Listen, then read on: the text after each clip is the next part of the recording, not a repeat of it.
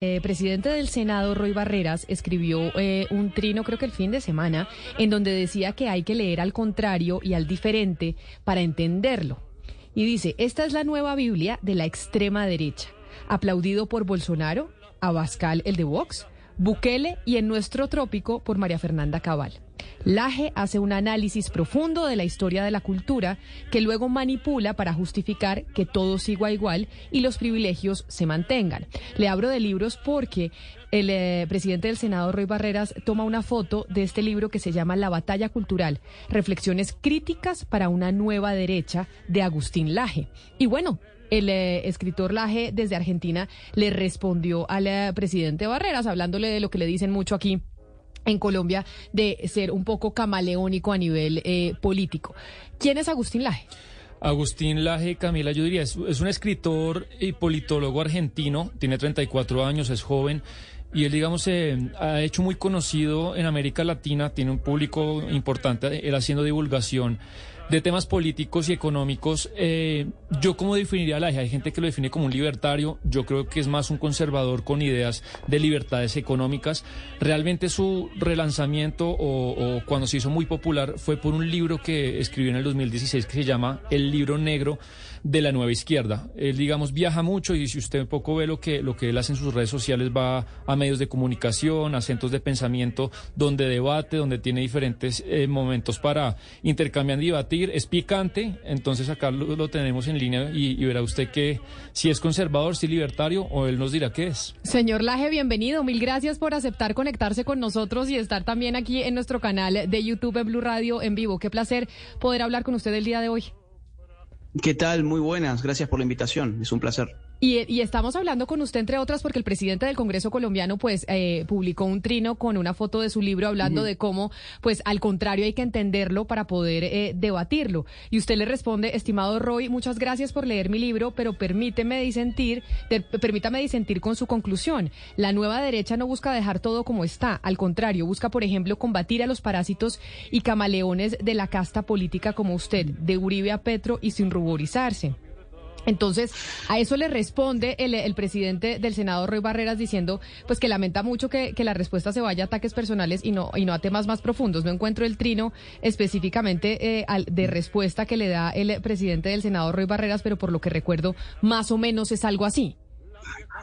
Bueno, vamos a ver, primero que nada, no es un ataque personal, es un ataque político sería un ataque personal si yo me hubiese referido, por ejemplo, peyorativamente respecto de su ropa o de, alguien de su familia o de alguno de sus gustos particulares. Yo me refería a una situación política y también él acusa de que yo lo insulté y en verdad yo no lo insulté, yo lo describí.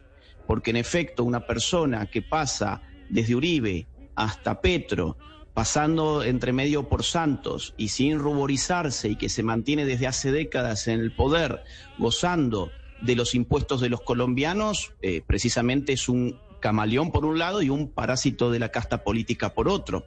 Pero además aprovecho para decir algo más, y es que yo no creo que él realmente haya leído el libro. En el trino él empieza diciendo que hay que leer al contrario para poder comprenderlo. Yo sinceramente por el tipo de reflexión que él hace, dudo mucho que lo haya leído, y si lo ha leído, dudo mucho que lo haya aprendido, porque si algo intenta el libro hacer es generar una propuesta que se llama Nueva Derecha, tal como yo la conceptualizo allí, que es radicalmente subversiva, lejos de dejar todo lo, todo, todas las cosas tal como están, que esa es la acusación que le hace el libro, que el libro trata de dejar las cosas tal como están, es un libro francamente subversivo, que mm, trata de modificar el status quo. Vamos a ver, Podemos decir, por ejemplo, que Javier Milei, que se enmarca dentro de lo que yo llamo en este libro Nueva Derecha, está dejando las cosas como están en Argentina. Javier Milei en este momento está haciendo una revolución político-ideológica en Argentina. O, por ejemplo, el partido Vox en España está dejando las cosas como está. No, nada menos quebró la hegemonía dentro de la derecha del PP. O, por ejemplo, que el señor Donald Trump ha dejado todas las cosas como están en Estados Unidos. Es decir, quien hace esa reflexión política o no sabe nada de política o no ha leído el libro que ha dicho que ha leído y entonces su acusación cae en un vacío que se llama eh, falta de honestidad intelectual. Señor Laje, eh, usted, eh, bueno, indudablemente en Colombia tiene eh, lectores, pero quiero que nos cuente un poco sobre los contactos que tiene usted en Colombia. Es decir, usted en Colombia, ¿quiénes son sus interlocutores, no solamente en términos de lectores, quiénes son sus interlocutores en, en lo filosófico, en lo intelectual, en lo político? ¿Tiene amigos en Colombia? Sí, tengo muchos amigos en Colombia, además eh, me han invitado, por ejemplo, el año pasado a la Feria del Libro, a la Filbo. Em, este año vuelvo, por cierto, a la Filbo. Voy a estar el día 30 de abril a las 11 de la mañana, por si a alguien les interesa. Eh, tengo diálogo con gente que se dedica a la difusión a través de redes sociales, como Alejandro Bermeo, Santiago Giraldo, este, con, con, bueno, con gente que está en el mundo de los think tanks, como Samuel Ángel. Eh, He conocido personalmente a figuras de la política, como por ejemplo los eh, candidatos de la última elección que fueron más bien por derecha, eh, John Milton y Enrique Gómez. Eh, conozco periodistas, intelectuales, influencers de redes sociales, políticos. Mm, tengo, tengo muchos amigos por allí. Señor Laje, yo quisiera un poco descifrarlo usted. no sé si usted se acerca más al conservadurismo o a las ideas libertarias. Se lo pregunto porque un poco las personas que representan ciertas ideas libertarias en América Latina, la prensa y muchas personas los, los encasillan como extrema derecha. Y usted propone un eh, movimiento de nueva derecha, pero yo creo que un libertario de verdad no, es, no está ni a la derecha ni a la izquierda, está en, esta, eh, en otro lugar. Pero usted, ¿desde dónde se define y desde qué lugar cree que habla? Yo creo que no se puede estar por fuera del eje político izquierda y derecha simplemente porque es el eje político que las masas utilizan para inteligir la variedad ideológica a disposición en la oferta política del momento. Por algo, desde 1779, ese eje tan difícil, por otra parte, de especificar que es el eje izquierda-derecha, nos acompaña. Eh, por ejemplo, yo en este momento me encuentro en España. Si yo salgo a la calle y le pregunto a cualquier persona que pasa por la calle en qué consisten los partidos políticos españoles, me van a responder en términos de izquierdas y de derechas. Si yo en Colombia pregunto, por ejemplo, cuál es la diferencia ideológica entre Petro y Uribe, eh, es muy probable que la respuesta gire en torno a esos significantes. Uno es de izquierda, otro es de derechas.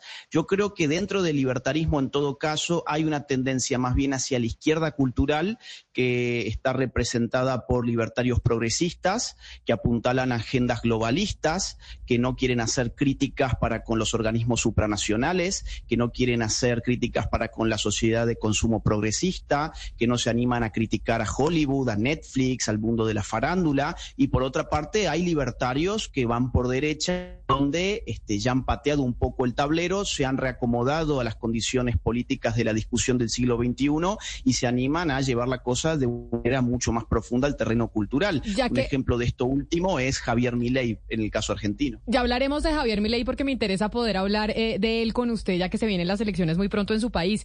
Pero usted dice que viene para la Filbo este año, la Filbo es ya la próxima semana, y que además ha estado en varias oportunidades aquí en Colombia. ¿Usted cree o ve por lo menos eh, semillas eh, en, nuestro país de un movimiento libertario como por ejemplo ha sucedido en Argentina y que ya tienen este candidato presidencial como es el señor eh, Milei? ¿Usted ya ve cuando ha venido y ha hablado con gente acá, con todos los que nos menciona, que ese movimiento está en auge en Colombia? Mire, yo no sé si está en auge, pero estoy de que tal va a ser el daño que va a generar Petro en Colombia, de la misma forma que Boric en Chile, o de la misma forma que lo ha generado Pedro Castillo en Perú, o de la misma manera que lo ha generado el kirchnerismo en mi propio país, es tal el daño que indefectiblemente va a surgir una reacción. Ahora, ¿cuál va a ser la especificidad ideológica de esa reacción? Eh, yo puedo olfatear que va a venir por una combinación entre una agenda cultural más bien conservadora, si esa es la categoría que queremos usar, y una agenda político-económica más bien libertaria. En esa síntesis es donde yo encuentro el concepto de nueva derecha. Yo no creo que todavía eso sea en Colombia un movimiento masivo. Yo creo que tiene, tiene recién a partir del último año, de los últimos dos años, células de influencers, de referentes que están empezando a aparecer, de gente que está empezando a discutir distintos temas, pero esas se pueden convertir, ¿por qué no en masas? Como insisto, ha pasado en Argentina, ha pasado en Chile, ha pasado en Perú, ha pasado en Costa Rica, ha pasado en Estados Unidos, ha pasado en España, y no veo por qué Colombia tendría que ser una excepción. Ahora bien, insisto con esto, yo no diría simplemente libertario, coincido con la persona que me hizo la pregunta anterior de que no simplemente se puede hablar de libertario, por lo menos en mi caso, yo tengo algunos componentes libertarios, otros componentes conservadores, otros componentes nacionalistas, y creo que el momento actual es de tal redefinición ideológica que amerita conjugar categorías y ver qué cosas nuevas salen. Y en ese sentido, Colombia creo que va a experimentar la irrupción de nuevos espacios o nuevas ideas políticas. Eh, eh, señor Agustín, eh, usted habla de la cultura como ese elemento que produce estos cambios. La cultura produjo que estemos en esta, digamos, ola de izquierda en varios gobiernos de América Latina, pero si lo entiendo bien, usted dice esta ola de izquierda no va a durar mucho, va a producir un, efecto pendular que va a dar lugar, a una nueva derecha, pero también basada en la cultura. Entonces, mi punto es, ¿cómo es la utilización de la cultura o cómo ve usted que esto se pueda eh, poner en función ahora de que lleguen unas derechas que reemplacen a estas izquierdas? Bien, vamos, a mm, explicarlo de esta forma. Lo que yo trato de explicar efectivamente es que se ha producido en nuestra región un desajuste entre las exigencias del sistema económico político con la realidad del sistema cultural. Pensemos, por ejemplo, en Chile. Chile teniendo una economía muy sana, una economía envidiable para muchos países como el mío, por ejemplo. Sin embargo, generó tal revolución política que terminan en estos momentos discutiendo por segunda vez un texto constitucional. ¿Qué fue lo que pasó en Chile? En Chile no hubo un estallido que podríamos decir económico. No es cierto que los problemas de octubre del año 2019 hayan sido por un estallido de crisis económica. Crisis económica, por ejemplo, tiene la Argentina con más de 100% de inflación. Eso es crisis económica tampoco podemos decir que ha habido un desajuste en el sistema político propiamente dicho. Ha habido un, desajuste en el sistema cultural, donde se generaron generaciones eh, de personas que pensaban conformes a categorías socialistas y que vivían, sin embargo, en un entorno, digamos, de libre mercado capitalista. Entonces, esa, ese desfasaje entre los, las esferas del sistema social es lo que generan una crisis, una crisis en la hegemonía.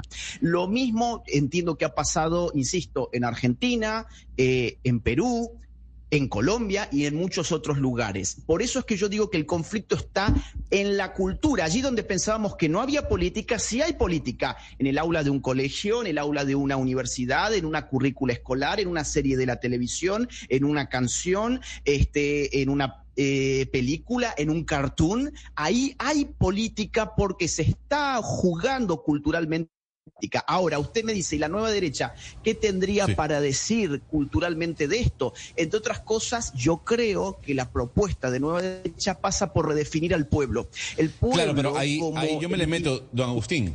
Es que yo me le meto ahí con la nueva derecha para ser mucho más preciso y conciso, poniendo ejemplos. Lo decía mi compañera Claudia Palacios, el péndulo hoy en día está hacia la izquierda en América Latina, pero los tres gobiernos con mayor favorabilidad son de derecha el señor Nayib Bukele, Luis Abinader de República Dominicana y Rodrigo Chávez de Costa Rica. Esos tres gobiernos representan la nueva derecha, esa forma de gobernar nacionalista, populista, sobre todo la de Abinader y la de Bukele. Sí, yo creo que en algún sentido lo representan, yo creería que lo representaba mejor Bolsonaro, eh, Bukele habría que ver algunos otros aspectos, pero en su determinación, ¿para qué? Para generar una fractura en el discurso entre el pueblo que quiere la paz, que quiere la seguridad, que quiere el trabajo, que quiere la honradez, y enfrente el antipueblo, los delincuentes, el crimen organizado, el narco, las maras, las pandillas, eso es una dialéctica que sí se inscribe en lo que se puede llamar nueva derecha en la medida en que no prescinde de sujeto popular. Lo que tiene la vieja derecha es que le asqueaba el pueblo. No podía hablar de pueblo, solamente podía llegar a hablar de las instituciones. Una nueva derecha es radicalmente democrática en el sentido de que rehabilita a un pueblo que es el pueblo que se pueden llamar las mayorías silenciosas. Pero esa nueva derecha, esa nueva derecha también es ultraconservadora en lo social Y, nos vamos, ya mi compañero le va a preguntar por Javier Milei, el candidato, eh, pues que creo que es el que usted ha dicho por el que votaría en Argentina. porque es, por, permítame, porque es libertaria en lo económico, supremamente apertura de mercados, etcétera, etcétera, ir en contra de lo que promueven las izquierdas latinoamericanas que vemos como en Colombia, pero de ultraderecha en lo social y muy conservadores, en contra del aborto, en contra del matrimonio eh, igualitario y esas otras cosas, ¿o no? Sí, yo diría que más que conservadores es reaccionaria porque ya no hay nada que conservar en, esos, en esas materias, es reaccionaria.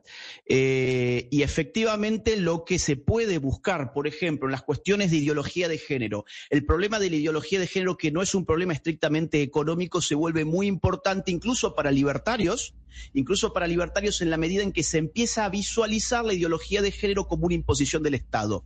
Entonces ahí se podría decir, bueno, ¿es una agenda conservadora la de la lucha contra la ideología de género? Yo diría, en parte sí, pero en parte no. En parte también es una lucha que puede muy bien ser catalogada como libertaria en la medida en que no hay triunfo de la ideología de género sin el estatismo. O, por ejemplo, el tema del aborto. Digo, las legalizaciones del aborto ponen al Estado, entre otras cosas, a funcionar en la dádiva de abortos. Entonces, desde una visión libertaria, no solamente conservadora, uno también podría establecer allí una crítica.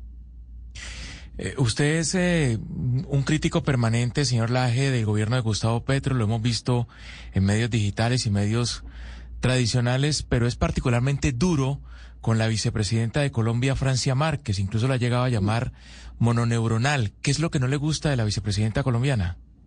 Pero no solo eso, sino que, sino que llamar a alguien mononeuronal y sobre todo a una vicepresidenta, pues es una ofensa y es, y es eh, un insulto. Ah, no, no, a mí, a mí me tiene sin, eh, sin ningún cuidado si yo estoy hablando de un presidente, un vicepresidente, un ministro. Digo, a mí no me gustan los privilegios.